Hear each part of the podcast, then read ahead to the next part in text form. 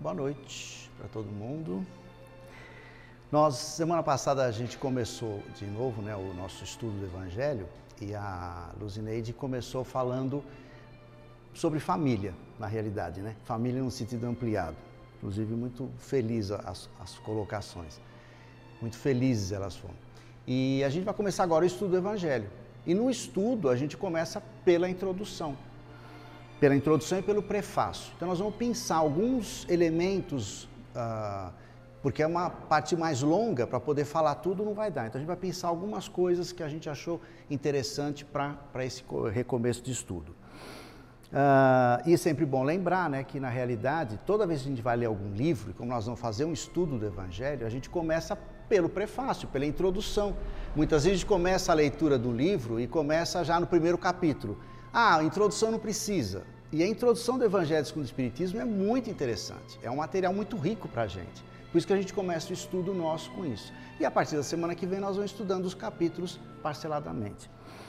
No prefácio tem uma mensagem do Espírito da Verdade muito interessante que termina assim: Amai-vos também uns aos outros e dizei do fundo do vosso coração, fazendo a vontade do Pai que está no céu, e podereis entrar no reino dos céus.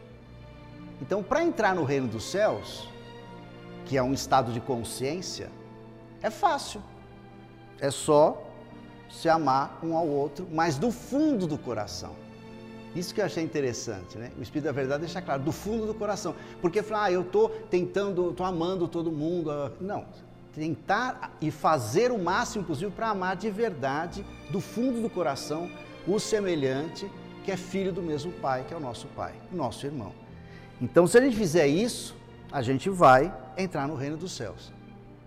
Que não é um local que a gente vai entrar, é uma situação que a gente vai estar em paz com a gente. Independente do que esteja acontecendo à nossa volta, estar no reino dos céus seria isso, estar em paz, né?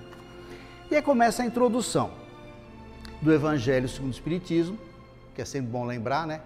Que é o Evangelho segundo o Espiritismo, segundo os ensinamentos, segundo aquilo que os Espíritos trouxeram para a gente. O Cristo, ele trouxe uma série de informações, uma série de ensinamentos, ele teve uma série de vivências, aconteceram uma série de coisas, e muito do que o Cristo trouxe foi estudado já em outros textos religiosos, de outras denominações religiosas. O que, que no caso o Evangelho do Espiritismo vai se preocupar? Com a parte moral. Então a parte histórica, determinadas coisas que existem tantas discussões de tradução, se é isso aquilo que quis dizer, isso não é o objetivo desta obra. Kardec, com orientação dos espíritos, a ideia qual que era? Pegar a parte moral do que Jesus trouxe e aí, isso sim, trabalhar em cada capítulo, em cada um dos 28 capítulos, uma parte desses aspectos morais mais significativos do que Jesus trouxe para nós. Então, o objetivo exclusivo dessa obra é esse: não é retomar a história de Jesus, ou determinadas questões mais polêmicas, de contexto histórico, isso não é o principal. O principal é a questão moral do Cristo. Por isso que a leitura do Evangelho sobre o Espiritismo, estudado, bem estudadinho, ele é bastante interessante para a gente poder ter um modelo a ser seguido. Né? E aí começa a introdução propriamente dita. Primeiro aspecto interessante, que é uma base da ciência espírita que Kardec criou uma ciência, né? O Espiritismo basicamente é uma ciência e uma filosofia com uma aplicação moral. Que ciência é essa? A ciência que lida, que estuda, que criou uma metodologia para poder entender aquilo que os espíritos trouxeram. Então, nessa ciência, existe um critério, existe uma metodologia, que é o controle universal do ensino dos espíritos, que é falado nessa introdução. Então, quando a gente quer saber como é que é o critério que o Kardec usou para poder incorporar as informações, para montar, né, com a orientação dos espíritos, a codificação como um todo, a partir desse critério do controle universal. Então, as informações, se elas eram concordantes, se elas eram complementares, estavam em concordância umas com as outras, nas perguntas que ele fazia, nas informações que chegavam para ele, ele incorporava como um assunto, que é um critério para nós até hoje. Eu vou analisar uma comunicação uma comunicação espiritual, né? Tão comum ter tanta comunicação por aí. Qual o critério para eu poder analisar? Ela bate com aquilo que a gente tem de, de conteúdo, de conhecimento? Não, ela traz uma informação nova, completamente diferente de tudo que se falou, de tudo que a doutrina coloca. Então a gente pode deixar de lado e talvez refutar mesmo essa comunicação, que é o critério que o Kardec usava. As mensagens estão concordando, você incorpora o conhecimento. Os novos conhecimentos que vêm via espiritual, também eu uso o mesmo critério. Se existe essa concordância, eu aceito. Se não existe, a gente pode refutar. É preferível a gente perder alguma informação duvidosa do que incorporar uma informação duvidosa. E a gente fica com aquilo que é seguro, com aquilo que é mais tranquilo, que é mais confirmado, né? Então esse assunto é bem interessante e ele fala bastante nessa introdução, né? Na sequência aqui, ele vai entrar nas notícias históricas, que também é uma coisa que muita gente fala: ah, notícia histórica, não precisa ler isso aqui, pode pular essa parte. Não, justamente essas notícias históricas, o Kardec, com orientação dos espíritos, eles fizeram uma pesquisa, ele fez uma pesquisa para poder explicar para a gente algumas coisas que são colocadas no Evangelho que vão facilitar o nosso entendimento. Alguns conceitos, algumas situações, alguns. Por exemplo, quando ele fala de samaritano, para eu poder entender o significado mais profundo da parábola do bom samaritano, é interessante saber porque o samaritano na época era considerado um cara meio, né, meio porcaria lá, tinha uns preconceitos entre os caras de uma região de outra, né? E como a gente tem até hoje, e tinha naquela época, a gente continua tendo isso, ah, e o samaritano era considerado um cara inferior. Então, se eu vou ler aqui que explica o samaritano, por que, que tem essa diferença, que para o pessoal lá da Judéia o samaritano não era tão interessante, ele era uma cara de segunda linha, se eu ler isso aqui eu vou entender. Aí fica mais interessante ainda eu analisar a parábola do bom samaritano. Porque Jesus, na sua sabedoria, ele colocava o mocinho da história, o personagem, o mais legal da história, geralmente alguém que tinha, além da, do que ele fazia, que era bacana, que era legal, também a, o exemplo que dava para quebrar o preconceito. Então, o bonzinho da história do bom samaritano é o samaritano, que era um cara considerado não tão legal assim. Nazareno, e vai explicar que se fala de nazarenos, publicano e fariseu, a parábola do fariseu e do publicano. Quem faz a prece mais legal, mais simples, mais de coração é o publicano, que era também considerado uma pessoa que era o cobrador de impostos. Imagina, né? Ninguém gosta disso até hoje. Imagina naquela época o cobrador de impostos. Então o publicano está explicado. E o fariseu, que era o cara reconhecido na época, que era um partido político religioso super importante, os fariseus tinham um prestígio muito grande. E Jesus coloca na boca do fariseu a prece que não tem sentido a prece que é hipócrita, né? E a prece de coração na boca do, do publicano. Então, se eu leio essas notícias históricas, eu vou entender o significado. Eu posso entender a parábola sem isso? Claro que eu vou entender. Mas eu entendo com muito mais propriedade se eu souber essa diferença e essa caracterização do publicano do fariseu. Isso está explicado aqui. A gente não tem que adivinhar, não precisa fazer pesquisa tá? Não sei lá no Wikipedia, alguma coisa assim. Então aqui já está tá fácil. Escriba também está explicado e mais um monte de coisa. Saduceu, né? Tem parábola aqui, como souberam que Jesus tinha feito calar a boca dos saduceus, aí vem os fariseus e vão questionar Jesus. Está aqui explicando que é o fariseu, o saduceu, o essênio e assim por diante. Então essas notícias históricas também são muito interessantes, porque elas dão um recheio no, na compreensão que a gente vai ter de textos da, de histórias, né? Parábolas Jesus contou. E aí, na sequência, ele entra com Sócrates e Platão, precursores da doutrina cristã e do Espiritismo. Que ele vai fazer uma comparação de ideias de Sócrates e que Platão trouxeram e que estão relacionadas com ideias que o cristianismo trouxe e que o Espiritismo retomou. Eu pensei algumas para a gente poder ver. Por exemplo, Sócrates falava sobre que após a morte, as almas permaneceriam no Hades, né, que era o, o plano espiritual lá, durante um tempo, e depois seriam reconduzidas a essa vida. Então Sócrates já falava isso.